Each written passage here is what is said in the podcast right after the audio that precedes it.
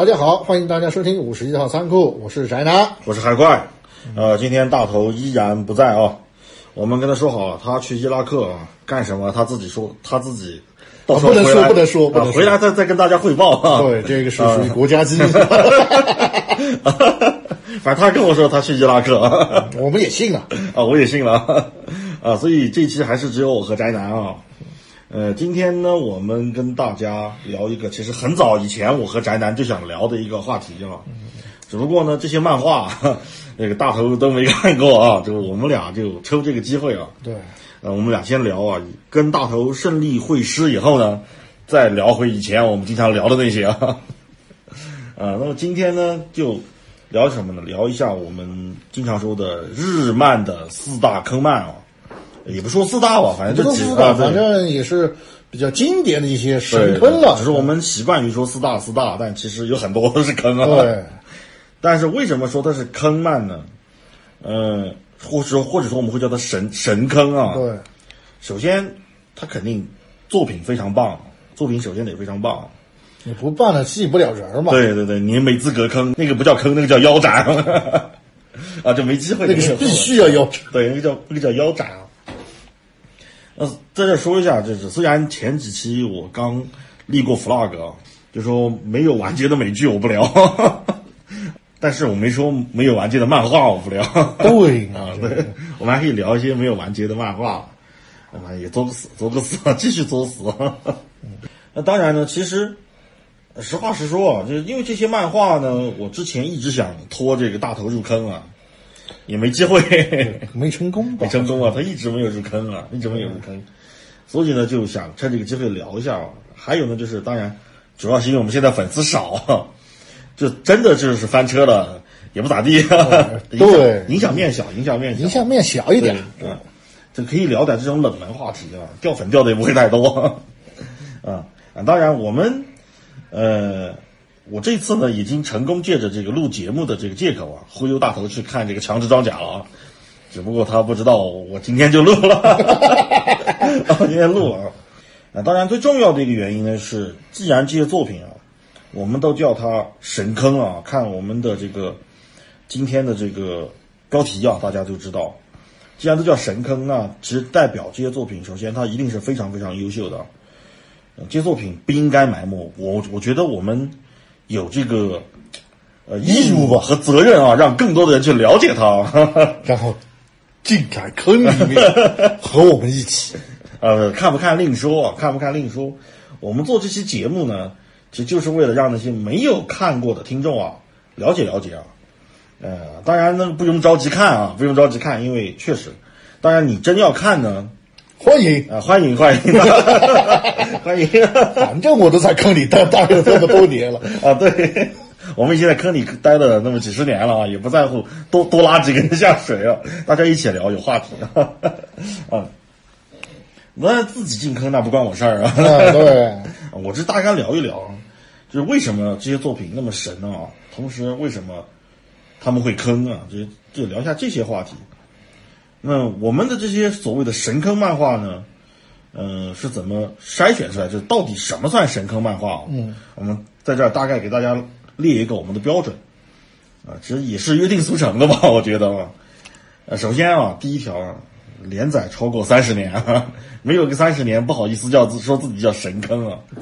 就比如那个什么全呃那个全职猎人啊，全职全职猎人那好像也就二十来年嘛，二十来年还差一点，差一点，差点火候啊。不过那个作者吧，啊，回头我们会聊这个作者，啊对但可能不是这部，嗯、但也会顺带说一下这个《全职猎人》这事儿。，对，我们先把四天王聊完，后面再聊其他的坑漫啊，再再聊其他的坑漫啊。超过三十年的，比如我们今天要聊的这个《强制装甲》，那一九八五年连载的，至今已经是三十六年。我算了一下，到第三个本命年了，今年是。他红裤衩都穿了三次了。啊，对，啊，呃，第二个呢是更新速度要奇慢啊，就是那些可能连载了很多年，但是作者很勤奋啊，对吧？很劳模的那种不能算啊，那种不能算算。举个例子，比如《海贼》啊，《海贼》从一九九七年开始连载啊，到我们录节目这块儿已经超过一千话了。一千零一十话可能都快有了，哈 哈我好久没看了。我们今天要提的这个《强制装甲》，一九八五年连载的，至今才二百四十五话，三十六年了啊！三十六年二百话，四十五话，对你你就可以算换算一下，它多长时间出一话？对，这这中间两者之间的这个呃更新速度的差异一目了然啊！而且另外说一个，这部漫画最后一次更新，我查到的是二零一六年的四月十六日啊，至今已经整整五年了。换言之呢，也就是我们常说的有生之年系列啊。宜兴回，啊，对对对。那第三个呢，我们说的是什么？就肯定是神作，这个毋庸置疑啊，对吧这个？必然是神坑，神坑，它一定有它过人的呃地方。那么编辑部呢，也默认了作者无限期的休刊以及纵容他们这种啊坑的行为啊你。不是纵容，没拿他没辙啊没辙而且关键是市场上面还有这么一大票嗷嗷待哺的粉丝啊对，看见几页线稿都能够狂的狂欢的啊狂欢的那种。对，就比如这个强制装甲，虽然它已经五年没有这个更新了，但是它每一次更新对于我们来说，都是圈内的一次这个新闻啊。不亚于春节，嗯对大家都奔走相告，各种什么朋友圈啊，各种群啊，各种 QQ 群啊微博微信微博、微信，就差去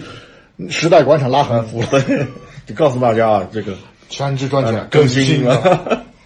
嗯，对。那当然还有一个就是，咱中国啊有一个不成文的规定啊，习俗就是这个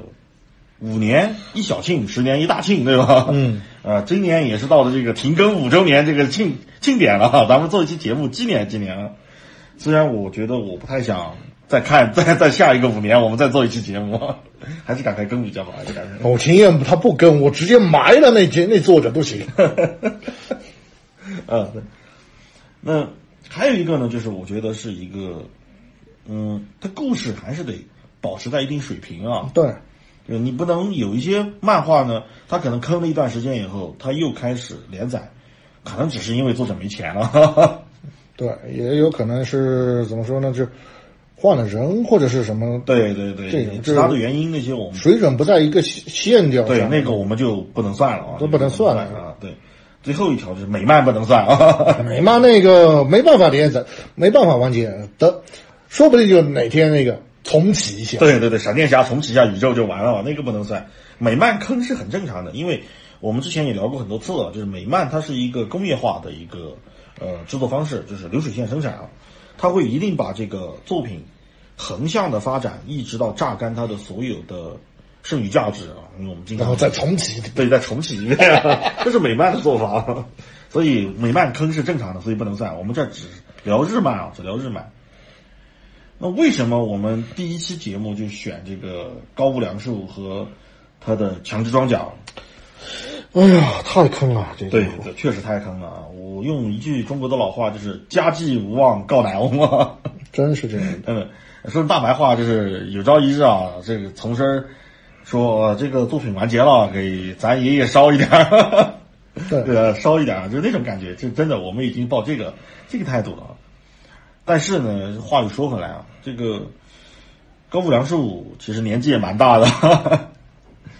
还是有生之年啊，希望他长命百岁啊，我还是希望他长命百岁啊。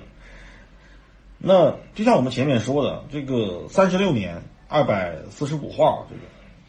最后一次更新五年前，说实话，一直被各路漫迷啊吐沫星子淹死的那个富坚义博，跟他一比，真的我觉得像劳模一样勤奋，真的。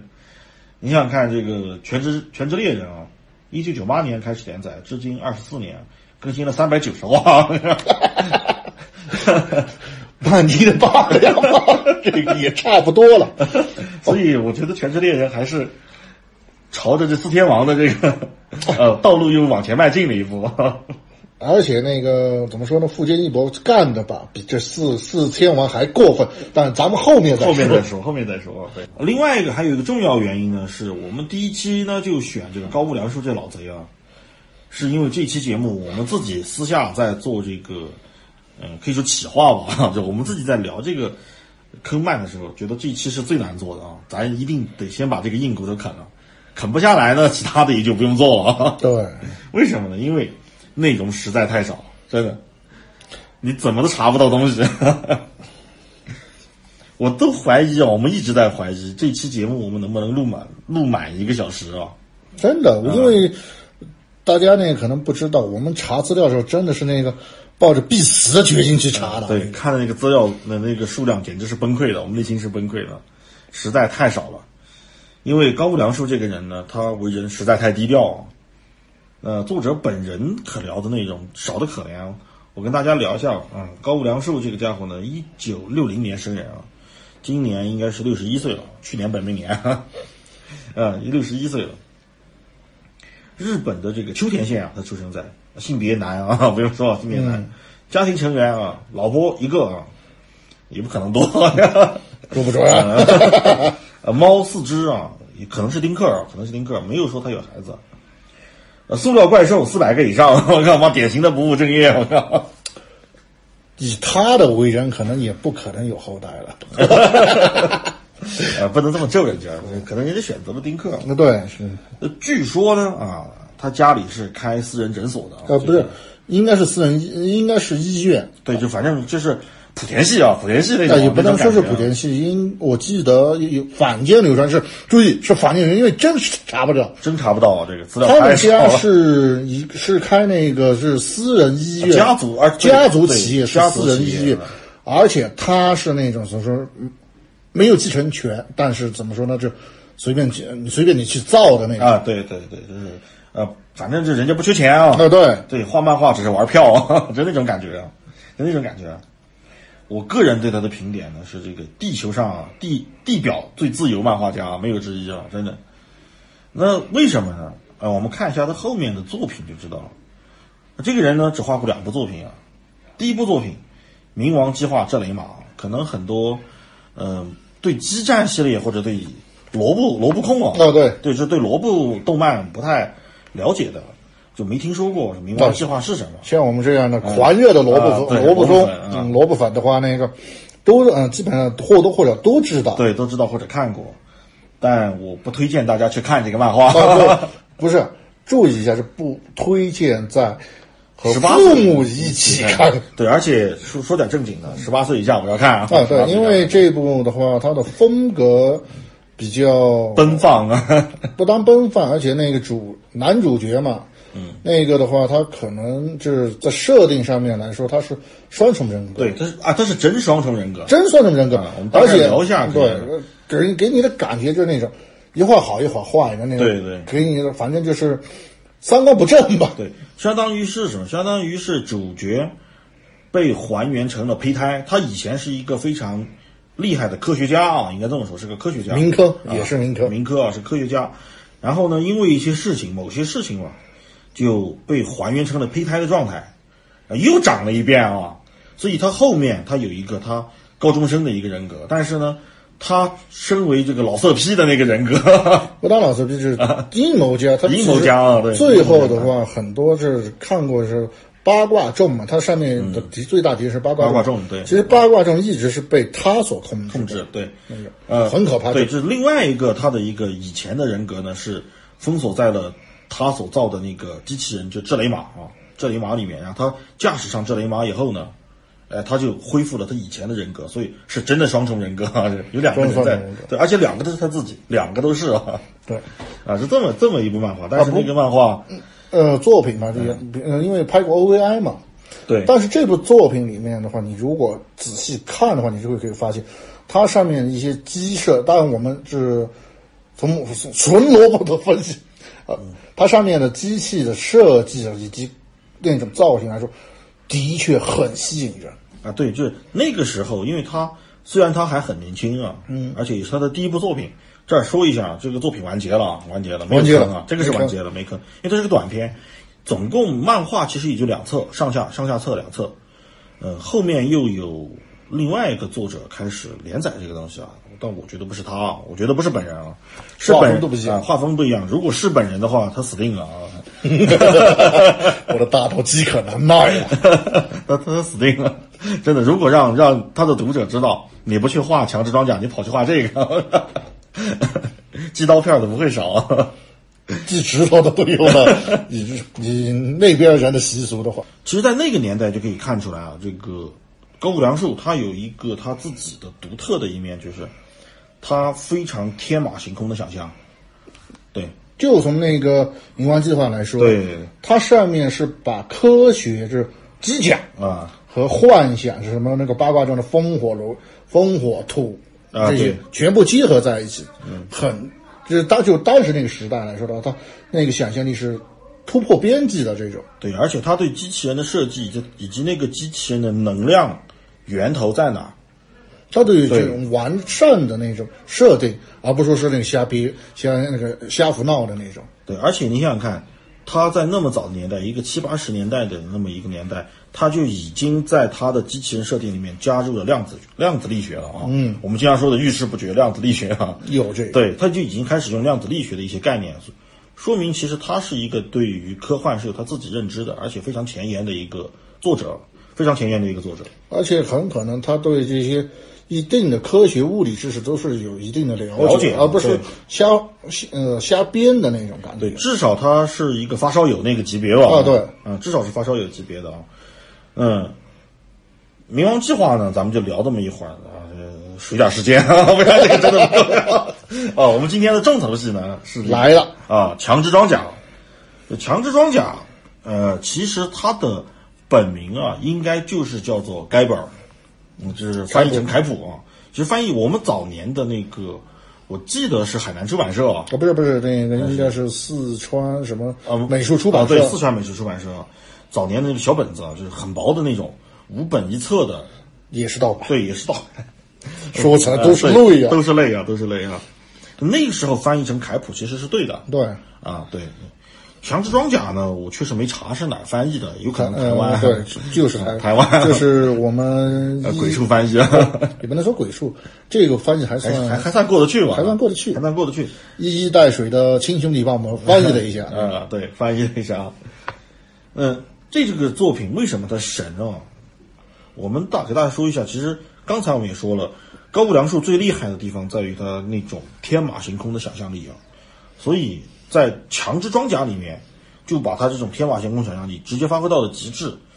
而这种极致的表现就是他的一个世界观的设定。太强大了。对对对，真的是，我觉得唯有战锤能与之比肩，真的。日本漫画家就设定来说的话，我真是只佩服两个人，一个就是他，另外一个就灭户。这两个人的话，你光看他的设世界观设定的话，可以直接把把 把小李系跪在那儿看。啊，对，而且永野户也是一个坑神，哎呦，那家伙更坑。嗯，对，永野户其实也是个坑神啊。那它的设设定是什么呢？哎，我们大概的就借着这个，嗯，高木良树的强制装甲，它的一个故事线，嗯啊，因为故事其实漫画一开始已经是到现代了啊，对已经是到现代，关于古代的回忆以及人类的起源，是在后后面的漫画中一段插叙里面插叙插进插进来的啊，我们就大大概的给大家说一下。啊，按照他给我们的故事线，对我们给时间线啊。对给大家还原一下。呃对，还原一下啊，到故事开始之前啊，到漫画开始之前发生了什么，也就是呃高无良树的整个世界观的构架。那这个故事呢，可能得从三十亿年前说起吧，反正几十亿年啊，就那个时候地球还是一片混沌啊，只有岩浆和这个石头，呃，就没有任何生命的时候，呃，就有一群外星人啊，就来到了地球。那个时候就有一群外星人来到地球，真外星人，啊，对，用他的话说，就是漫画里呢称之为降临者，翻译是降临者。呃，很有意思，降临者长什么样不知道，没有对没有剪影之类的。呃，剪影都没有。就我们只知道一点，就是降临者，首先他们有很高超的这个科技，啊、高到无法想象，而且他们的生物科技很厉害，因为可以造生命嘛。第二个呢，就是降临者，他们有一种标准装备，叫做单元机，也就是盖板，就是凯普啊，就凯普单元机啊，就是强制装甲。就是降临者呢，他不是一个外星人，是一堆一堆，就是一群外星人，不同的种族啊。他们为了达成某种共性，就使用这个强制装甲，也就是一种生物装甲，它它也是生物科技啊，就一种活的生物装甲，就附着在每一个人身上，那么达成一种统一，就我们都用这种东西变成一个统一的校服。啊，对校服 啊，对校服。如果没理解的话啊你你制服啊，制服对制服啊，对，就是那个概念，那个概念就是统一的制服啊。但但是那个制服呢，它是有一种很强的作战能力的啊，它具备一个它自带武装、自带武器和作战能力。后面我们慢慢来介绍。那那批降临者呢，只是那降临者大军当中的一小撮，他们地球呢也只是他们的其中一个试验场。说白了就是一个前哨站而已。都不是前哨站，就是个试验场，啊试验试验试验场所。那他们为什么来到地球呢？漫画里说到的是，降临者在和一帮他们自己也不知道是谁的外星人在打仗。那么他们呢缺乏兵源，他们就生物科技强嘛，就造兵源。我觉得很像这个战锤里的古圣啊，真的很像，很像。不知道这个、高木良师认了解过 战锤没有？啊，应该有所耳闻。应应该是有，应该是有，就就就算没有直接借鉴，可能也了解过多多少少。就是可以这么说，就是我们地球上我们现在知道的所有的生物，每一次生物大爆发，每一次生物大灭绝，都是在降临者的这个操控下完成的。那么降临者在经过几十亿年的这个呃进化，这控操控地球物种的进化，他们先他们最先是在这个地球上投下了单细胞生物嘛，然后就一点点操控的进化，得到的第一个让他们比较满意的作品呢是恐龙，他们造的恐龙嘛，对，对恐龙，但是那个恐龙的话，它智慧层次太低，对不听不听使唤啊，不太好使。灭了。这个是一个，另外一个呢是他们发现恐龙的适应性太低，因为打星际战争嘛，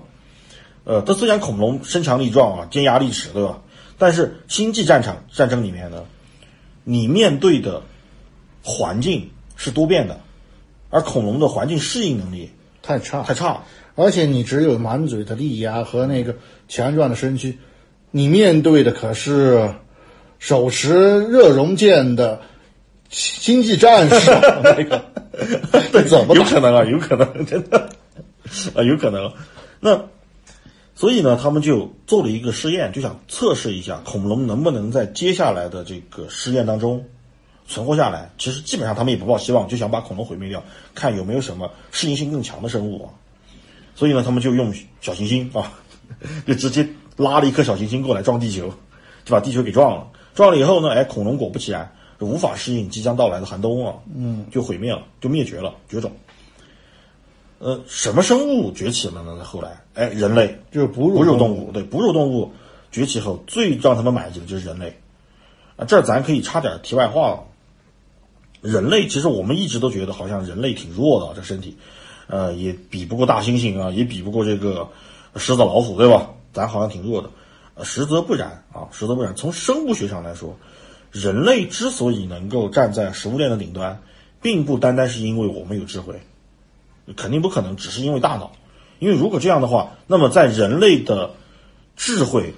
产生之前，人类就应该在竞争当中淘汰的，对吧？对人类不是从诞生的第一天起就变变聪明的，就算我们的古猿，对吧？就是人类从古猿进化过来的，至至少现在的呃科学是普遍认认知啊，普遍的认定是人类从古猿进化过来的。那在那个年代，人类就应该灭绝了才对，而不是说是突然一下就变聪明了。怎么？哪怕降临者，他也不可能突然就把人变聪明了。他也是希望通过观察，他们有的是耐心啊，希望通过观察。那人类实际上，呃，我只说一点啊，首先我们的眼睛，呃，在这个整个生物界，呃绝对是尖儿货，就是啊，虽然比不上蜜蜂等等那种复眼式的，对，但是我们的眼睛适应性强，眼睛适应性强，首先视力非常好。很多动物它可能有夜视能力什么的，但是它是色盲，啊，很多动物都是色盲啊。我们的眼睛其实，在动物界已经很厉害了。那第二个呢，我就说第二个，我们的胃消化系统，呃，你给狮子、老虎吃草，它是消化不掉的，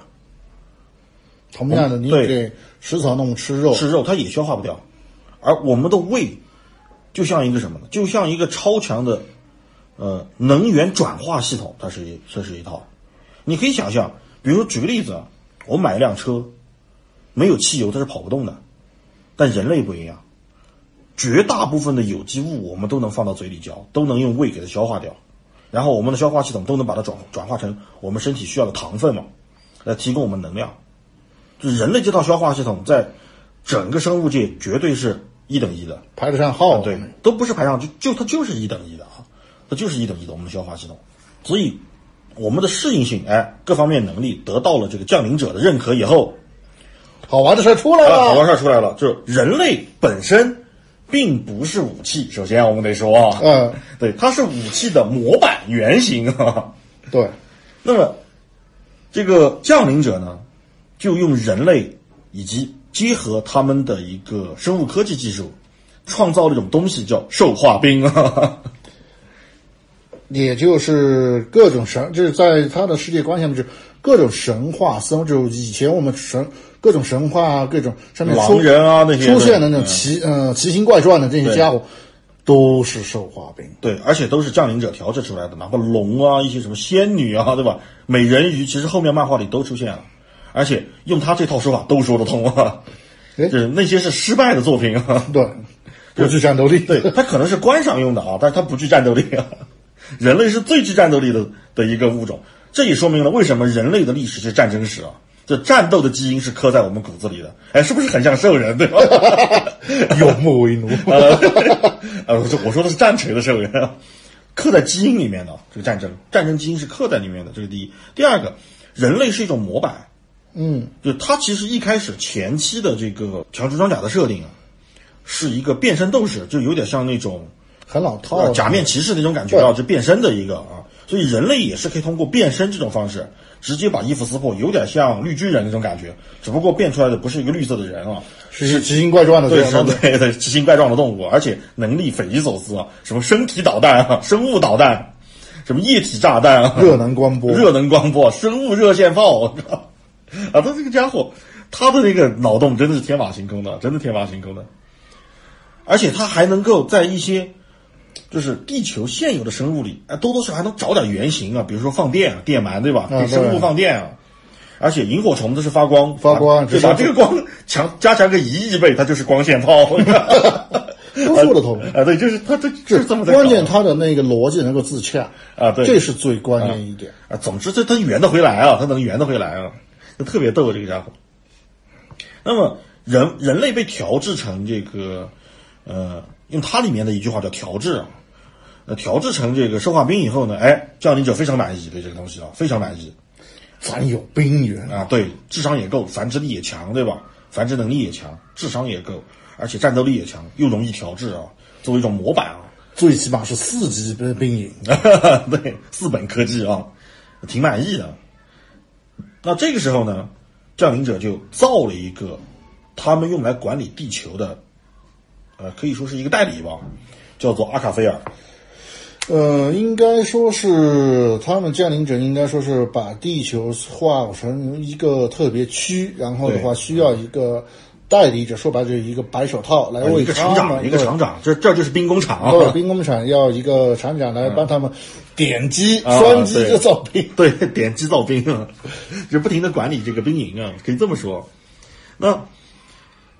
将领就是阿卡菲尔呢，用他们的用将领者的话说呢，就是叫做兽神将啊，他们称之为兽神将。阿卡菲尔所有兽化兵的头，头对，而且兽化兵在基因里面刻入基因的一个模板就是兽化兵无条件的服从兽神将，而兽神将刻入基因里面的呢是无条件的服从这个降临呃降临者啊，这是一个阶级体系啊，这阶级体系，而且这个是无条件的，因为在降临者眼中，你们都是我造出来的工具，只是武器，你们啊，只是工具，只是武器。很冷酷，啊，对，很残酷。很残酷啊。那么，就当正当这些降临者觉得说啊，阿卡菲尔，我们要走了啊，去其他的实验场做其他的实验了，这儿实验告一段落了啊，你帮我好好看着这儿，我们去了。在走的时候呢，哎，突然其中有一个降临者，或者是一小撮啊，有也有可能是一小撮啊，就突发奇想，就说，哎，我们让这个人类啊，穿上我们的这个制服啊，啊，就是也不能说人类是，我们让我们调制出来的这个生化兵啊，对，其穿其实是一个生化兵啊，其实是个生化兵，就穿上我们的这个装甲，装甲，这是试一下改本啊，这是对该本啊，看我们穿上这个装甲很强了，他们穿上这个装甲会变成什么样？啊？作死！结果发现太猛了，我靠，人类特别适合这个东西啊！这个里的话，漫画上面也说了，一旦穿上了那个他们的 Gava 就是那个装甲以后对就刻在基因里面的限制全部解除。对，也就是那个奴性的那个线，就无条件服从的那个基因就被解除掉了。而且他也知道他被刻入基因之后，他干的第一件事就是炮轰上级。对，啊，对对，炮轰上级，直直接一炮就把这个，呃，两个降临者的降临飞船啊，一个是打直接打崩了，另外接打崩打穿了，第一个是，第二个是打坏了啊，对，两个直接干废了。干废了啊，那两个就没走，其他的走了，那俩就没走，就留在那，那两艘飞船就留在地球了，飞不掉了飞不掉，坏了。坏了嘛，其他鉴定者一看，哇，事情玩大发了，怎么办？然后他们就转移到其他飞船上，就是准备走。啊，这家这些家伙吧，还下手特狠，这个，对你打烂我的两艘飞船，我要我要你的整个兵营长命，就啊，对。又拉了一些陨石。对，又拉了一个和月球差不多大小的陨石啊，那个饮食体积有月球那么大。就，因为他们在降临者看来呢，人类有这种反性，它是一个危险因素，未来很可能成为我们的隐患。那么最好的做法就是，呃，这承认这次实验失败了，把星球毁掉，把人类这个物种彻底毁掉。啊因为他既然穿上我们的装甲以后，能够抹除他身体里面的基因，一旦他们的科技，因为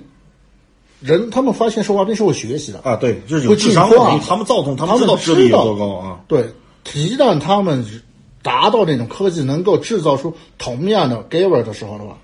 他们的奴性一旦被解，解放啊，就那就奇异了。对，那很可能是一个一场灾难。斯巴达克斯，对对，所以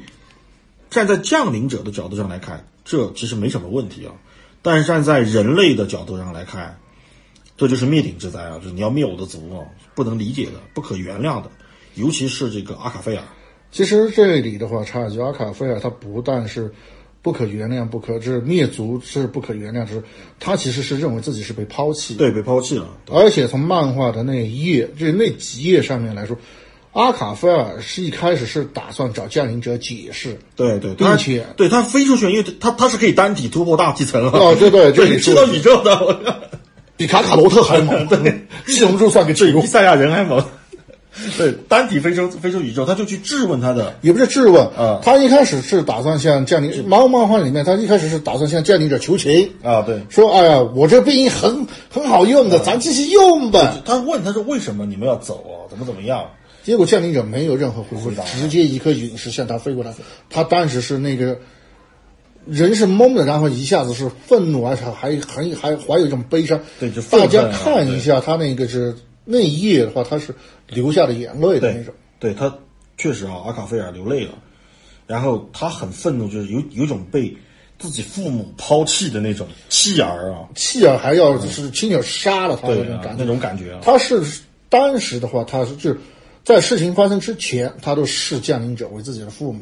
而射化兵是自己的子女。虽然他们要最终的命运是被派派上战场，但是这是他们出生的意义，他是不会对这些做任何质疑。一开始，包括那个我们就是兽化兵嘛，打坏了降临者飞船的时候，他只是认为啊，我的子女违背了我的父母的意志，我要去向他们道歉，听让他们听我的解释。对但是他发现自己的父母要杀杀了他的时候杀，全家，杀了他是还要杀他的子女时候，他那种一下子他那种情感的爆发的话，那那几页的话画的真的很入神，对对，很入神啊。大家请务必看一下，和我们一起入坑吧。啊，对，而且那个时候什么降临者一走了之，就彻底失去音信。他们通过一种类似虫洞的一种超跳跃装置啊，飞船全部都走掉了。主要是阿卡菲然后尔飞出来了，他们也怕阿卡菲尔。对，然后就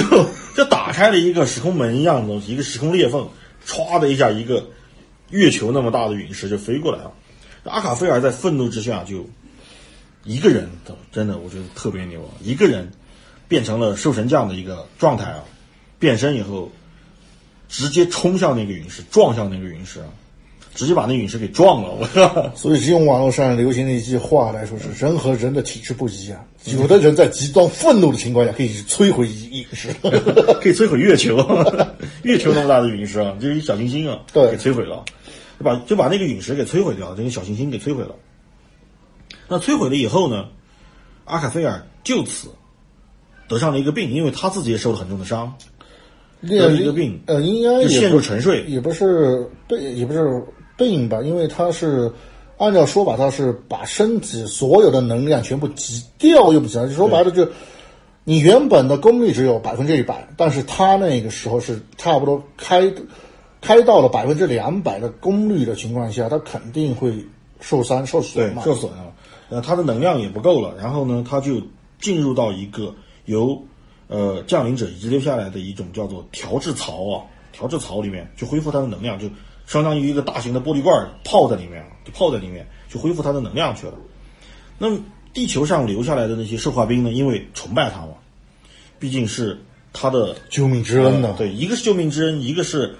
呃，毕竟是他上司嘛啊，大家父母父母。啊，父母就在那个设备上面造了个金字塔，哎呀哎，那地，方的话，我记得好像是在在一个岛上，希希腊那边那那不，它的名字叫希拉岛。希腊岛啊，希拉岛，希拉岛这个名字应该是源自于圣经啊，圣经里面来的，具体呃，其实我也查过，很难查证啊，这个东西，希拉岛就是他们说的圣地啊。那它这一沉睡呢，哎，就沉睡了可能几百万年啊。直到距今大约三百多年前，嗯，有那个时候就开始大航海，哎，有一个叫做巴卡斯的一个学者，跟着一群航海家在海上遇到了一个很莫名其妙的风暴，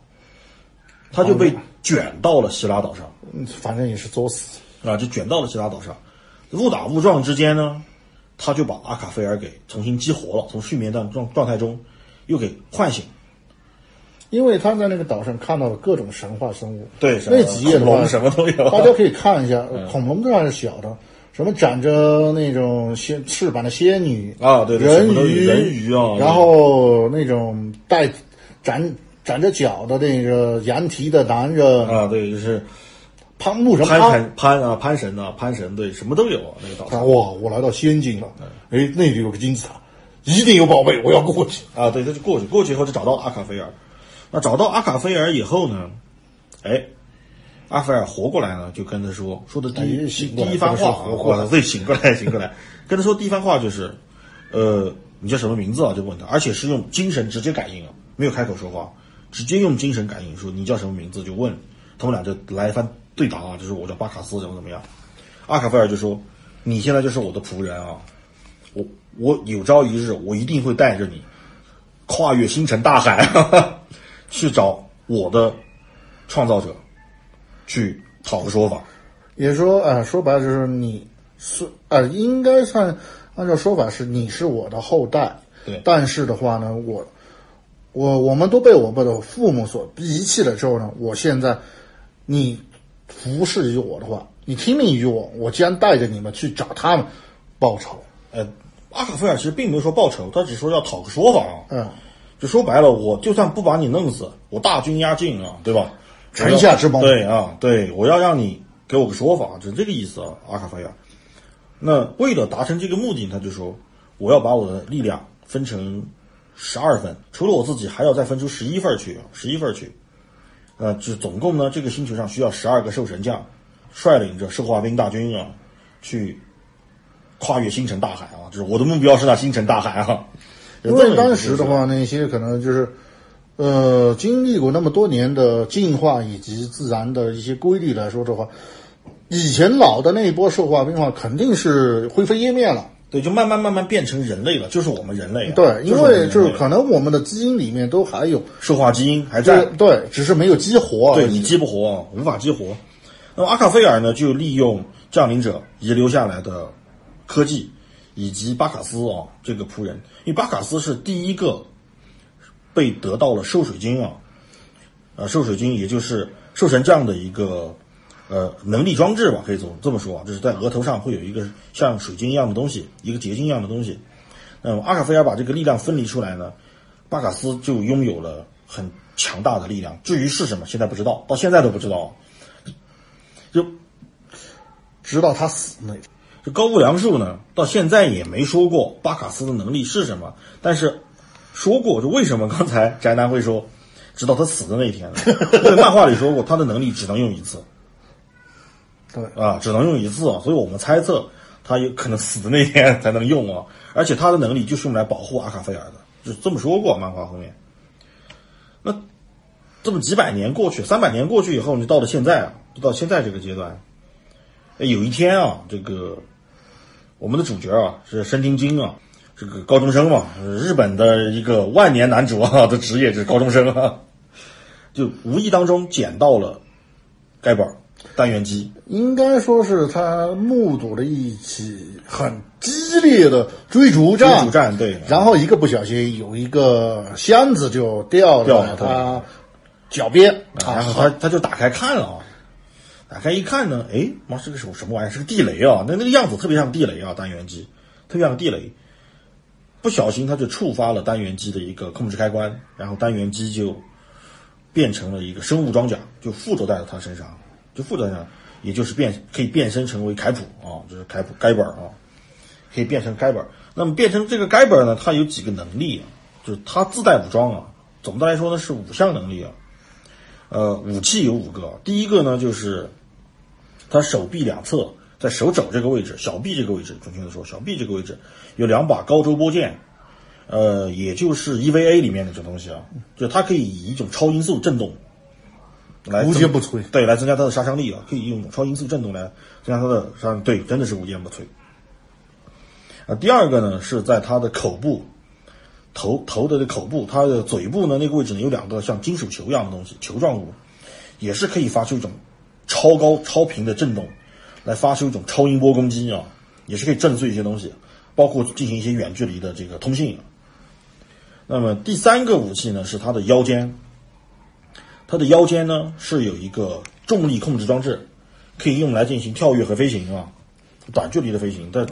凯普是不能不能长距离飞行的，就比如短距离的飞一下是可以的，他没那设啊，对对是可以。不像阿卡飞。啊，而而且呢，它可以实施一个定向重力攻击，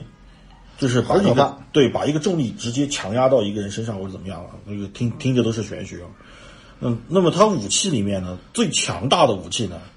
是他的胸部离子炮。探照灯。啊，探照灯。哦，为什么说会是探照灯？这里给大家解释一下，凯普曾经拍过特摄片，啊，对，只是那质量吧，这个九一年拍的，还是美国人拍的啊。呃，那个因为当时的那个经费的问题啊，这胸部离子炮打开，这是它两个胸甲板打开，里面是两个像呃眼睛一样，可以这么说，眼球上是晶体状的一个东西晶体状啊，一个东西，很很画，这漫画上面画的很很漂亮。对，很漂亮，而且它的层次感很强，它一层一层的，就像像眼球一样的一个东西。那么从里面呢，可以发射出一种叫做胸部粒子炮，呃，具有毁灭性的能力啊。我们刚才说的那个生化兵一炮把那个 飞船给打，就是一炮秒了两个飞船啊，就是用那玩意儿。就就是那玩意儿啊，威力特别强，可以说是大招啊，典型的这个日日漫的设计嘛，大招啊。呃，这个是它的四项武器，还有一个呢，不具备武器能力，但是是一个很重要的东西，叫做感应球，也是在头部啊，头部有两个感应球，可以说是全方位探测，也就是说它是真的眼观六路，耳听八方，就是在哪有东西，哪怕隔着墙我都能感应出来，哎墙后面有东西啊，经过海关上面介绍的话，大家就可以知道那些降临者吧，他们的制服是有多牛逼，然后他们的干，他们为什么要穿这样的制服，就可可想而知他们要干的那些事儿吧。这个啊，对对对，也就是说，这些这个东西就是降临者的标准制服标准制服，而且还还是常态。啊，对常态啊。后面的故事剧情呢，其实就比较按部就班了啊，就比较按部就班，因为这个我老想不起来名字了。啊，高屋良树呢，啊，因为这个高屋良树呢，它其实我最喜欢它的地方啊，就除了它的天马行空的设计，我最喜欢它的地方是它对于故事推进的那种稳定性，就它非常按部就班的一画一画的，一个阶段一个阶段的给你推进这个故事。嗯，那第一阶段呢，其实就是高中生莫名其妙捡到了一个单元剂、那啊，应该是卷卷入了一些卷入了一些阴谋啊，阴谋当中。就是关系到整个世界的阴谋啊，卷入了里面以后，就变成了一个变身斗士啊，和这个一个名为克诺斯的秘密组织，呃，争斗的一个故事。哎哎，听过我们之前希腊神话的时候都知道，克诺斯其实来源就是克罗诺斯，啊，对，克罗诺斯啊，对，天空之神啊，对，就从那么来的。那克诺斯这个组织呢，就是阿卡菲尔创纪创立的一个秘密组织，他要颠覆世界政权啊，因为他醒过来发现，我靠，人类打这么多的 这么多年还没统一呢啊，呢。对，还没统一呢啊。那行行行，我来想办法统一啊，他就这么想的。而且他一方面呢，他在等着人类的技术进步，因为他不可能就靠他降临者当时留下来那小点技术，对吧？就把自己的整个军队给弄出来嘛。他得先等着整个人类的科技进步到满足他需求的程度，这个是一个。再一个呢，是他成立自己的组织也需要花时间嘛。调制兽神让选的那个兽神将的一个人选，对吧？都是而且还要钱嘛，对，都是奇才，而且还要钱，对的。那就那么多年过去以后呢，哎，到了现在，就开始和这个，嗯、森田金我们的主角就开始打啊，就打起来了。日本分部，就说白了是克诺斯的日本分部。主要是森林金捡了人家东西不还，还这肯定他那个要要弄死他。对，其实克诺斯也不是想弄死你，克诺斯的意思就是你你捡了我东西，你还给我，还给我就得了。我也不找你麻烦，对吧？你还给我。只是一开始的话，这漫画里面一开始的话，那俩是说话兵吧嗯，态度不算好。对，态度不好，你好好跟人说，对好吧？好说好商量的话，大家也是他也是上过学的人啊，对，大家都是文化人。学校里面也肯定教，我们这边不教嘛，那捡到东西要还给失主吧，那个。对，主要是那生化兵不太礼貌，偷了钢盔就就变身了，变身就就一副我要弄死你那种感觉。这个的话，我可能怎么我换做我我也不慌嘛。对你那那不能忍对吧？啊，那不能忍的。呃，这个是第一阶段啊，就是他们和这个克诺斯打，结果打着打着，哎，妈，高屋梁树这天马行空的地方就来了，来了，就来了啊！克诺斯突然就发动了对全球的一个呃侵略战争，可以说啊，颠覆各国政权啊，全球各国政权同一天同一时间颠覆，因为他们花了很多时间把很多生化兵就埋伏到了很多政府机要部门里面啊，就是全球都有他们的生化兵在埋伏着。呃，日本呢只是其中一很小的点啊，就是你森田金你不还不还就不还了啊，你一己之力是不可能颠覆我那么庞大的一个组织的。结果，按照一般来一般情况下来说，日漫啊这种事儿是不可能成功的，对吧？我在高木良树这儿，人家打赢了啊，主要是也是这个克诺斯日本分部做的不地道，杀了是林金的父 父母父母啊，对，杀了他父亲啊，嗯、所以这个这个就是私人恩怨啊，不是私人恩怨，大家都知道嘛。天下无双，父亲爹妈死光，天 天下无无双。你不动人家父母还好，你动了人家父母，怎么可能打不赢嘛？这个也是啊，也是啊，所以，但问题来了，最最有意思的事儿，你说按照一般的这个套路来说，好，你大反派啊，你大反派占领了全球以后，应该是实施一种高压残酷的那种军阀统治，对吧？哎对，哎，人家治理的蛮好的，战争消失了，环境问题解决了，粮食补给问题解决了，国泰民安，科技迅速发展。因为其实的话，现在困扰我们是现实社会的话，就几个问题嘛：粮食、能源。对，一在那个漫画里面，人家拿对，人家拿着外星科技给你解决了。粮食问题解决了，全部人都吃吃得饱饭。对，能源问题更是不用说的那个。呃战争消失了，没有国家哪来的战争，对吧？战争呢消失了，国泰民安啊，国富民强啊，这这不是国富，求富民强啊。求富民强，而且当时 到那个阶段的话，那是兽化已经成为了一种时尚，对时尚啊一种潮流。一种潮流啊。很多人就是为了耍帅啊，我就去变兽化兵啊，就那种感觉。兽化兵还出道成偶像，对，还有还有还有他们的这种摇滚乐团啊，对，还有摇滚乐团，这你敢信？嗯对，呃他就那么写 啊，这这作作品就那么写出来的特别天马行空啊。好是，那问题就来了，那主角怎么办呢？那人家不是坏人啊，而且怎么说呢？从后面整整个故事推进以后呢，申丁丁其实也明白了这个作为那个这降临者的后代，就是那个阿卡菲尔，他所面临以及要承担的东西。对，他也知道了啊。而另外一方面呢，因为在这个过程当中，这森田金呢消失踪了几年，就是他最后跟那个克诺斯分部怼了一架，怼了一架他就失踪了啊！但失踪没有人知道他去哪儿了，没有人知道他去哪儿。他实际上是在一艘这个降临者的飞船残骸里面，和降临者的飞船的飞行控制器融融合了。在这个融合的过程当中呢，他就得到了降临者的呃以往的一个飞行记录啊，就像我们的行车记录仪一样，就看到了降临者曾经干干过的事儿，那些啊，以及阿卡菲尔实际上是救世主，阿卡菲尔救了他，要不然的话就没有这个星球了。对，所以到了漫画的后半部分呢，哎，有意思就来了，你会发现主角和克诺斯之间的冲突变得站不住脚。也不能说站不住脚，应该换句话说是，他其实他就不是国仇，他是加恨。其实更多是你弄死我的父母，所以我要搞你，搞你，对，而不是说是啊，我和你有仇，我要搞你。呃，也不是说是我站在正义的一方，对吧？你是邪恶的一方，其实就没有任何所谓的正义和邪恶了。这个，对，就所有的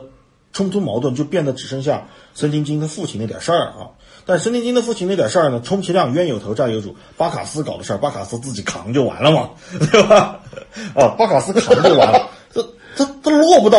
克诺斯手上，这这头上啊，落不到阿卡菲尔头上，对吧？对啊，充其量就是森丁金跑过去把巴卡斯弄死，对吧？报杀父之仇，还能咋地？还能咋地？这里不至于说是为了这点事儿把人家一个组织给推翻了，对对，这里的话再给大家补充一下，因为阿卡菲尔的话，他一直那个。之前玩嗨了，功力开开的太高，所以的话呢，他是需要森丁金他们的强制装甲啊，对，来需要那套制服来提个来修复他的损伤，受他的损伤，然后他才能够发挥百分之一百的实力去找他的爹妈报仇。啊，对，对，所以为什么也是克诺斯这个组织一直盯着盯着他，对，盯着他，说白了就是你先捡了我东东西，你不还拿了我的东西，你不还我，我。就这点事儿，所以克罗斯特别气，就气这点事儿啊！你没还我东西啊，老大要的这个你还不还我，你让我怎么向老大交代？这个对，这个这个月的月绩要不要？可以该怎么办啊？对，就这点事儿。那么顺带说一下，实际上降临者是有一种技术的，也就是把这个呃直装这个过程啊，就就是呃强制装甲还原成单元机的状态，然后清除它的一个。内存呢？说白了，格式化把它。嗯，那那个设备叫做利姆八，是有那个东西的，而那个东西呢，现在下落不明啊，下落不明。呃，应该在其中一个叛变的兽神将，就理查特吉欧那里啊，叛变的一个兽神将，应该是在那儿，但是目前依然不知道在哪，因为从来没拿出来过。嗯，漫画里面也没说，反正有这个东西。对，有这个东西啊，就有那么一个玩意儿。到了这个阶段呢，哎，我觉得，呃。高布良树厉害的地方就来了。一般作者通常来说呢，画到这儿一定会卡住啊，一定会卡住。但是高布良树呢，他就很有力的来化解了一个矛盾，他把矛盾给分化了。实际上，地球上是有三个单元机的，我们称之为一号、二号、三号。呃，主角呢拿的是一一号一号啊，二号呢很早就出现过，但是因为二号被。一颗地雷给炸伤了，就会被一个炸弹给炸炸的有破损啊。二号的执掌者是一个克诺斯的一个干部，在执装的过程当中呢，就被那个强制装强制细胞给反噬了，吞噬吞噬了啊，吞噬了。虽然后来呢又出了一个美女啊，一个美女执掌者，而且每一次执装呢衣服都会破掉，这个是高富老贼的一个恶趣味啊，也不能说恶趣味，发福利发福利，人家那边新这个尊重人家的传统啊，对，发点福利啊，发点福利。就每一次呢，他是这样以后呢，那么还有，那么还有一个呢是三号，三号呢的执装者叫做卷岛俄人，对。啊，卷岛俄人也是一个富家子弟，而且他他本身就是他父亲就是克诺斯里面的干部，他父父亲就是克诺斯的干部，但是他们家族也是想反的，也是有反心的，就是帝王人人做，今年到我家，哎，对，就是站站在阿卡菲尔的角度上看，就是总有刁民想害朕。然后他是那个刁民，对，他是那个刁民，对，就是那个刁民。那这个卷岛俄人呢，他就成立了一个他自己的一个反政府武装，叫做宙斯之雷啊。其实也就是怎么说呢，那个达卡菲尔这个反政府武装成功了，成为了单纯的政府，然后卷卷岛恶人呢就利用利用一些怎么说呢，就是当一些当时对是新政府不满的，也肯定有这么一波对对人，然后呢就成立自己的组织，然后再去反正。对，而且这个呢，也就可以看出来，嗯、高古良树的一个文化、文化梗、文化底蕴或者他的文化梗。我们刚才说过，克诺斯的名字来源于克罗诺斯而克罗诺斯是宙斯的父亲。听过我们希腊神话的都知道，对宙斯把他父亲给干倒了，对吧？对，所以，所以呢，这个卷岛俄人的组织叫做宙斯之雷，这是在暗暗示这个事儿啊，这说明了挑明了，老子就是来怼你的，就是那种感觉啊，这就是来怼你的。那么，另外一方面呢，随着剧情的推进，发现，哎，克诺斯这个组织也不是铁板一块，内部呢那些兽神将也是各怀鬼胎的啊、肯定有人的地方就有江湖嘛。对，所以这个局面就导致了故事剧情反而没有向单调化发展，而向了更精彩、更复杂化发展。克诺斯内部有冲突，呃，主角和这个卷岛俄人，就是一号和三号之间也有冲突，有对也有冲突，因为他们两个理念是不同的啊，理念是不同的，因为《圣经经》的话，更多的话用卷岛的话圣母白莲花的一种，心态啊，也不能说圣母白莲花，就是用卷岛恶人的话来说，你就是天真，不是他有私欲啊。你没有我这种霸欲，你没有我这种野心，你不配做，你不配以那个就，因为当时一号和那个。呃，飞船的核心舱融合以后呢，有成为了一个巨人直专，对，有套巨人之装了，就就是变得更强，变得更你的那个野心，你的这种执念，你不足以获得，就是你的力量是不足以以那个和你的野心成正比的。我才是这种，说对那个所以他设计把森田金的巨人之装，说白了控制权给夺过来了一部分，就他自己也可以变成巨人之装了。而且他有了巨人之装以后呢，他就彻底抛弃了主角团啊，把主角团给彻底抛弃了，他自己玩自己对，自立门户去。而且他呢，这个人做事情，因为他有野心啊，他有私欲，他不像主角，主角呢还是一个呃光明。呃，正义，呃，那么一个形态应该是好人，只能是典型的典型的好人啊，好人。那么一个姿态啊，你打了他的左脸，你就要跟他说说句对不起，然后你就可以再反手打他的右脸。啊，你再说一句对不起就没事儿。这这事儿就过去了。啊，对，差不多，差不多。嗯但是卷岛不一样，卷岛就他，因为他想夺取克诺斯的政权，卷岛的话，用我刚刚的打的比方就是，他就是抽嘴巴的那个。对，啊，对，差不多，这个是他有极强的控制欲，控制欲，而且而且他为了了他的野心是不择手段。对，漫画里面他甚至把自己的女，他深曾经深爱他的一个女人祭献了，对调制成为一个没有感情的兽神将。呃伪兽人将，伪兽人将，这是嗯生命生命特别短，但是能力比较强，对能力比较单一，但是生命特别短的那种。说白了就是谋杀。我但是看到那儿的时候，我恨恨我恨啊，恨铁不成钢。你生丁金，你直接一个胸部粒子炮把全岛轰死不不就，然后把那个二号直砖还给他们，这事儿不就了了？然后再让他们把杀害你父母的凶手，交出来，交出来绳之以法，这就解决了。对，这个啊，全剧终了，就全剧终了啊！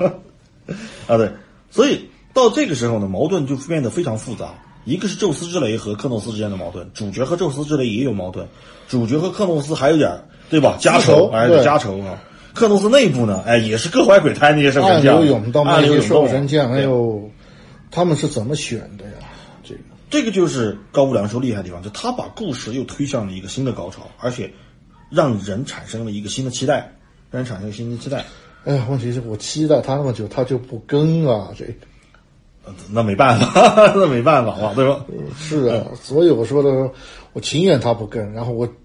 我彻底死了这条心是啊吧？彻底死掉这条心，这样不够，我要去挖他的那个，我我要帮他挖好坑，再把他埋了，这才好。那说到这儿呢，其实，嗯、为什么他跟不下去啊？很多人觉得是他编不下去了，其实我觉得有一百种方法能编下去，肯定真的。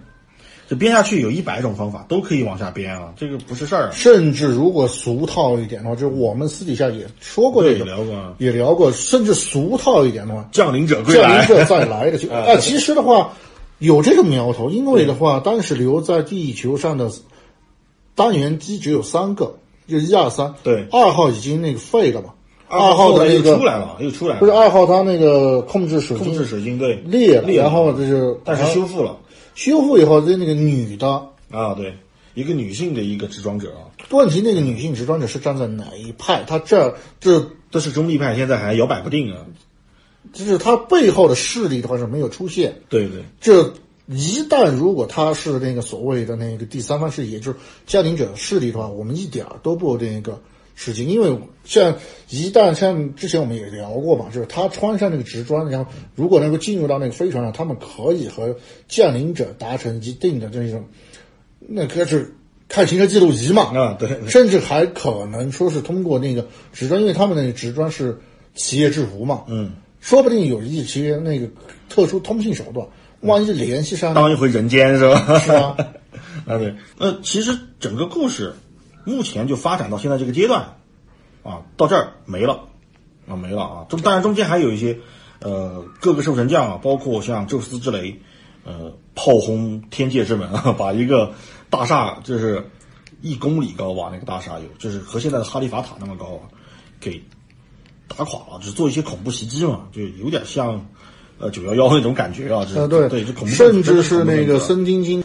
他们的挚友村上真树嘛，一直以前是和他们坚定的站在同一战壕，一起扛过枪的战友啊。但是的话，他再次露面的时候，已经成为了敌人啊，新的兽神将。对，第十二个兽神将。对这因为总兽神将总共十三个，但是其中有一个就是理查特吉欧叛变失败，被挖去了兽水星。还是阿卡费尔啊，阿卡费尔亲自出手啊，清理门户，把吉欧给弄死了。就其实啊没死，没没死没死呃，诈尸了，后面又诈尸了。说白了就是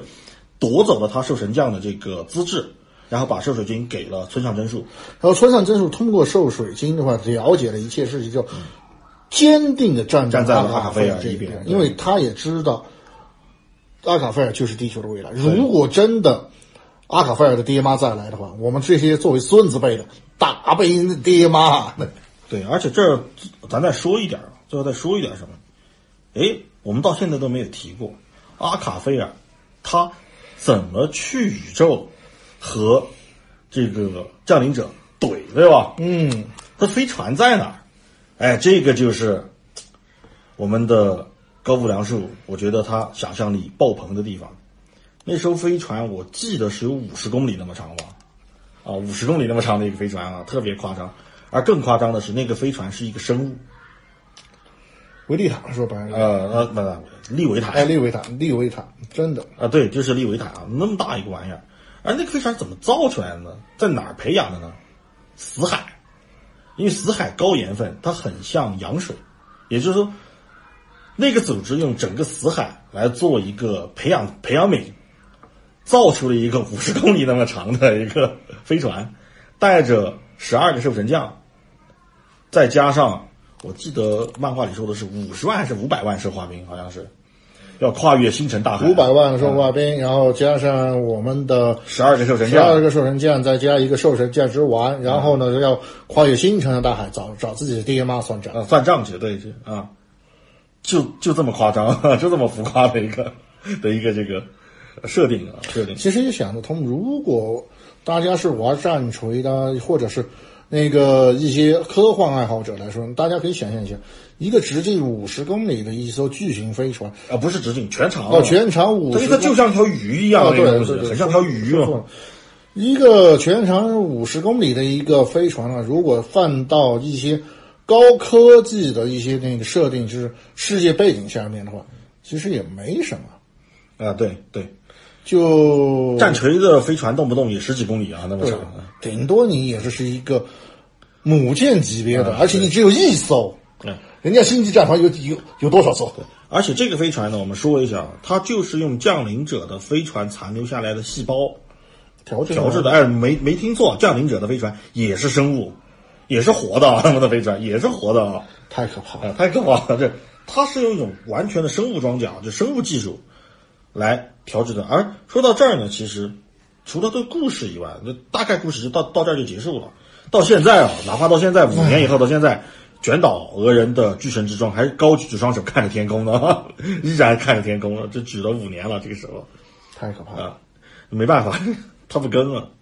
那除了这个以外呢，其实你要说故事这个东西，它是只有当你看进去以后，对吧？嗯，你才能了解他的他的优点、你才会感受他的魅力。魅力。对，你们听我们在这儿胡说了那么差不多一个多小时的话，其实真不如大家打开 看一下。你还在忽悠，还在忽悠人进坑。我已经在坑里了，我已经土都埋到脖子了，我拉两就下了。啊，不，不过话说回来，这真的值得大家值得推荐，值得推荐啊，真的值得推荐大家看一下。你就当它已经完了啊，你就当它已经完了，只能这样安慰一下自己了。只能这样。对那高木良树，其实我觉得他除了故事以外呢，他还有一个就是为什么我们当年啊还是小孩的时候啊，啊确实还是小孩啊，我们看着的时候会觉得他好看。第一个吸引我们的，实际上是他的人设，或者说他的对于兽化兵的设计。他虽然一出场的那两个兽化兵态度极其恶劣，然后呢，就是你一看的话，就是完全是昆虫和动物灵长类动物拼接出来的那种感觉，但是的话，有一种丑美丑美的感觉，对它有一种它自己独特的魅力。魅力，而且它那种设计是用我们以前经常说的话，就是它的设计非常成熟。就哪怕强制装甲，就是凯普啊，我们说的凯普盖本，它直装以后的那个造型，哇、太太帅了！哪怕你放到三十多年后的今天来看，依然有一种它独特的魅力。这就说明它的设计是非常成熟的。它在当年，他做的这个设计稿就已经有极高的完成度了。对，虽然可能就是现在看上去可能有点像那个我们所谓的嗯、假面骑士啊，啊对真的很像，就是除了一些边角零料以外的话，它就假面骑士还像一还有一点穿着衣服的感觉，它就是一个生物对啊。对那个说直白点，裸奔那种感觉。嗯，那个太直白了。不过这这确实是这样啊，人那是他们制服，生物装甲这是制服，所以我们可以做一个对比啊，在这方面，呃，就是比如说拳皇啊，其实大家都玩过，中国人很多人都知道里面的八神啊，八神啊，呃，在九九六九七年看，很多人觉得哇，太帅太帅了，太酷了，怎么怎么那个你现在看，我一那个头红，一头红色的头发，然后皮带拴在那个小盖上。膝盖上，现在看什么什么二百五，这个就是典型的设计师设计他的时设计这个角色的时候成熟度不够导致的，就是过了那个时间段以后，你就会觉得很土、很丑啊那种感觉。但是完成度非常高的设计，无论你什么年代看，它都会有一种它的美感。包括像为什么像战锤，我们一直我个人也是一直很推崇的，就是因为你初看之下，啊，星际战士动力装甲可能没那么好看，它第一眼不会太吸引你，但是它随着时间的推移，它几十年过去了，你给它对您的感觉，你会觉得这玩意儿越来越好看，越来越好看。呃，这里的话，我给大家说明一下是，你初看的那感觉，哎呀，太狂野，没有那么对不不是那像那种古代那种西方那种骑士铠甲，就啊，不是像漫画里面或者动画里面各种那种骑士铠甲那种啊，给你那种哦骑士铠甲应有的美感。啊，对，但是呢，随着我们年龄的增长以及认知识的认知的程度增加的情况下，我们会突然发现，对对对西方的铠甲其实也就是那样，它就更多是除了保护自己之外它能造以外，能有多狂野就有多狂野。你你这个说法我是认同的，也就是说，为什么我们会对一个设计成熟的东西，会随着时间的推移而越来越喜欢它？实际上是因为我们的阅历、我们的认知增加了以后，以前我品不出来、我读不懂的那些东西，我现在通过我看更多的书，对吧？我获取更多的知识，我理解了它为什么要这么设计，也它设计背后的文化内涵，我们读懂了。所以你会更喜欢它，而那些缺乏文化内涵的东西啊，比如说膝盖上那条皮带啊，你太过分了。对，为什么他他几过一段时间以后就会觉得妈这什么破玩意儿？其实就是一个原因，因为他没有底蕴在，没有底蕴在，也就是我们说的这种底蕴，也就是我们说的完成度。而高步良树他设计的兽化兵，以及后面的超兽化兵啊，最出名的超兽化兵五人组啊，哦，那一个真的太酷了。每一个都是极具魅力的，每一个都是极具魅力的，尤其是五人组的这个组长，呃，李杰多，那个大甲虫啊，这就是个独角仙，他的角色的人物个性和他的兽化兵的形态，因为那个角色是一个非常执拗，而且非常的坚定，有着一种勇往无前的无畏的那种感觉的，可以敢于一个人去硬怼这个盖博啊凯夫的，敢于一个人去怼他的那那种感觉，而且他还怼赢了，关键是他怼赢了，我靠！大家那个 啊，看到那我都不敢信的。对，用尽各种战术手段，各各种自己身身上的就是兽化以后的各种超能力啊，那种真的是超能力啊。嗯，什么什么制造一个棱镜，改变了这个胸部离子炮的这个折射了一部分胸部离子炮啊，最后导致胸部离子炮的这个杀伤力减半啊，他活了下来，从炮击下活了下来啊，就就这么强的一个人，他是一个独角仙啊，独角仙，而且他还有一种叫做太阳射线啊，他自己称之为。类似胸部离子炮啊，就是把所有的生物热能，生物它是一个热能炮，把所有的生物热能集中在它的头顶上，一个类似于，呃，像结晶体的一个东西啊，圆圆圆润的，很像玉石一样的一个一个结构，然后放射出来啊，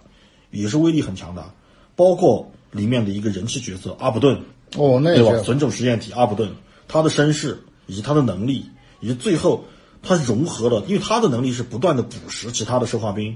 然后去获得其他人的能力，甚至于可以翻几倍啊！理论上来说的话，他的能力是上限是无是无穷的。这个对他的上限，也就是整个克诺斯的技术上限，这是他的上限。这克诺斯这个组织造出了多强的生化兵，他就有多强，而且比那个还强。因为他的设计是，他能把那个能力百分之百的用出来，就可能那个生化兵用没那么强，到了他这儿，他通过他的细胞融合以后，他可以把这个能力百分之百的用出来，啊，就就是独孤九剑啊，那个对吧？遇强则强，独孤九剑，他特别强这个人。关键是他的那个设计啊，这个设计稿我一定要把它放在我们的简介里面啊，太帅了，真的，太每一个形态我觉得他都是特别帅的，都是特别帅的，就他有一种独特的美感啊，对，他又像机器又像生物，对吧？那种感觉，嗯，怎么说呢？它有点那种恐龙的那种造型，它的头部很两个尖角很像那个，嗯、尖呃是双角龙，但是的话，它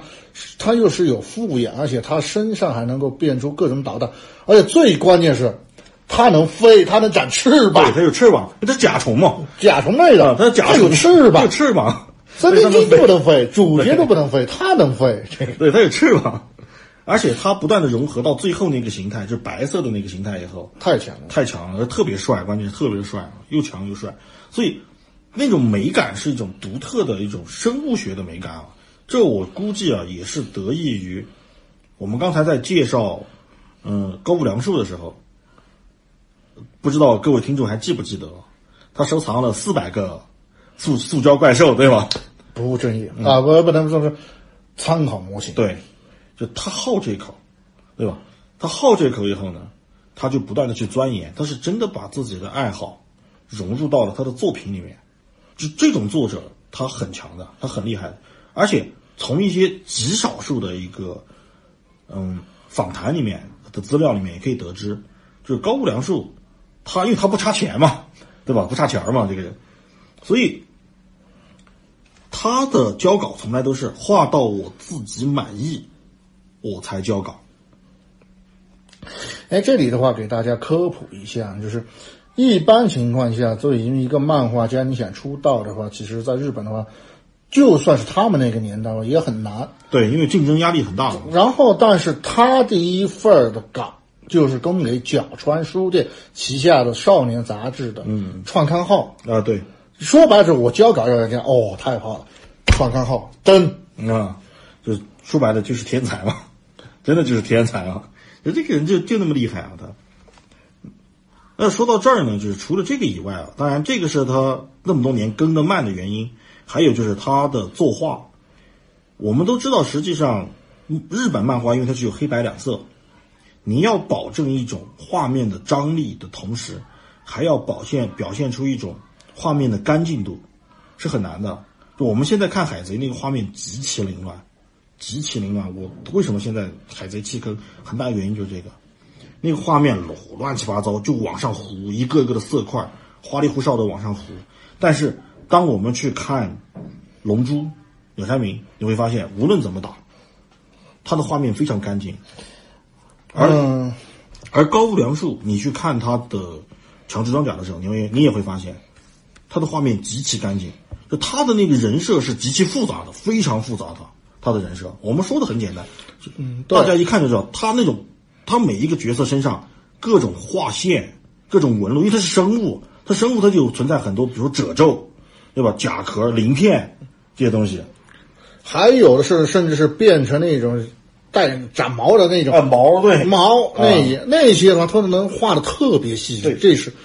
不可思议的。对，更不可思议的是，它能够让你感觉到如此纤毫毕现的同时，画面非常干净，一点都不凌乱。对，这就是它的功力，它功力深的地方啊，它功力深的地方，这是它的画功，这是毋庸置疑的。我们为什么说这个坑曼斯天王，坑曼斯天王啊？我觉得这四个作者，我们说聊到这儿，我们给大家说一下到底是哪四个啊？对对对到底是哪四个？呃，强制装甲对吧？对，高木良树对啊高木良树的强制装甲啊，高木良树的强制装甲，然后三浦健太郎的剑锋传奇啊，呃，永野户的五行物语，呃，还有最后一个秋元一志的呃 Boston，国内翻译是暗黑破坏神啊，其实这个翻译很很新达雅。啊，很像啊，但是但是它的原文应该叫私生子啊，Boston 私生子啊。这个的话，等开到那儿的话，对，我们再跟大家再跟大家聊聊这个。对，就这四个，这四个人都有一个共同的特点，画工简直可以说傲视群雄，真的。对，另外的话，虽然有一个还是就年龄上面不够资格的话，但是他的画工也很好，就是刚好和那个凯普先反吧。这个我们下一期回头再说吧。那个那家伙，啊，对对对，在后面我们慢慢聊，这是其实聊一下这些老漫画啊，老漫画。那我们最后再说一下，就为什么这个呃强制装甲五年没更新啊，也是也是道听途说来的，不能作为一个官方的发言，毕竟没办法，关于高无良树的信息实在太少了，我们也想找啊。对，实在太少了啊。但如果是真的那个我们听众真的过多，然后有有像我们有个几有有几百万粉的话，我们可甚至可以去日本找他本人去啊！我对一直想问清楚啊。但是我们现在得到的这个，就前两天啊，前几天我在因为准备这期节目嘛，我又去贴吧逛了一圈儿，结果发现一个让我不知道该怎么说才好的一个消息吧，就是说为什么没有更呢？其实并不是高武良树本人没有画，他可能一直在画，他可能一直在画。至于画了多少，那个另讲啊。对，因为我们曾经有过半年更了六页纸啊，而且六页纸里面有五页是还是没用，不是还是风景啊，你 五页是风景，真的没用那个。对故事剧情没有任何作用啊，最后一页只说了几个字，就完了，就完了。我啊！当时啊，我们那我们是怎么追过来的？这个漫画我们真的我们是怎么追过来的？我看，那说的是什么呢？说为什么没有更呢？是因为这个高木良树和角川书店啊、因为版权的这个分账分的不均啊，双方发生了一点这个不愉快啊，那所以呢一直没有更，而且这个漫画呢也是处在一个呃无限期休刊的一个状态啊。至于什么时候他们双方把这个版权分账的问题给呃弄掰扯清了对纠缠清楚了，什么时候这个漫画才可以重开啊？为什么我说五味杂陈呢？一方面呢是，哎，终于弄明白了，这是老贼呢还在画啊，可能在画。啊，可能对，可能在画。如果这个是真的啊，对，如果画画了多少呢？咱不知道。我们而且我也想给大家吐槽一个问题是，这个的好像也是在日本那边也是常态吧。对，很多作者都会遇到这个比问题。如说那个做那个全金属狂潮的啊，对，也是遇到了这个分赃不均的问题。分赃不均，然后导致动画从那呃那个时候特火的时候一一下就灭了。对，到后面再开的时候，其实已经过了那个时间段了，也没有再火起来啊。那我觉得不好的是什么呢？这一点，就另外一方面来说，这个事儿是真的，也有另外一个问题啊。万一这事儿他们俩真双方真的谈不妥呢？这什么时候再更不好说，真不好说对，不好说，因为这不是作者本人意愿啊，本人意愿导致的。那其实说完这儿呢，呃，大家最后说的有点丧，有点丧，但是我觉得这个作品真的非常非常的值得大家去推荐。还是那句话，你就当它已经完结了。对，你就当它已经完结了，就甚至大家可以看到，只要看到真金金去怼那个日本分部，然后大家可以当做完结，然后后面大家可以当做外传来看。啊，对，对这个时候你的心态就会平衡一你就。打完雷神普鲁达哦，对，对，然后就你就当它已经完了，对，完了，然后你后面等于当做一个番外篇。番外篇啊，对对 O V 对 I，然后来看你的话，你的心情会好一点。呃，对，会好一点，会好一点啊。那行，差不多啊。我没想到啊，我们觉得一个小时可能都聊不完，结果聊了一个多小时啊，啊。水的这么长的时间，希望大家喜欢，然后也希望大家去真的翻一翻这个老漫画，的确有他个人的一些魅力所在。对对，还是那句话，有生之年。有生之年，当然我们也会在后面的节目呢，给大家介绍一下其他的几位有生之年系列 有，生之年系列。行，我是宅男，我是海怪。那么欢迎大家收听五十一号仓库，再见。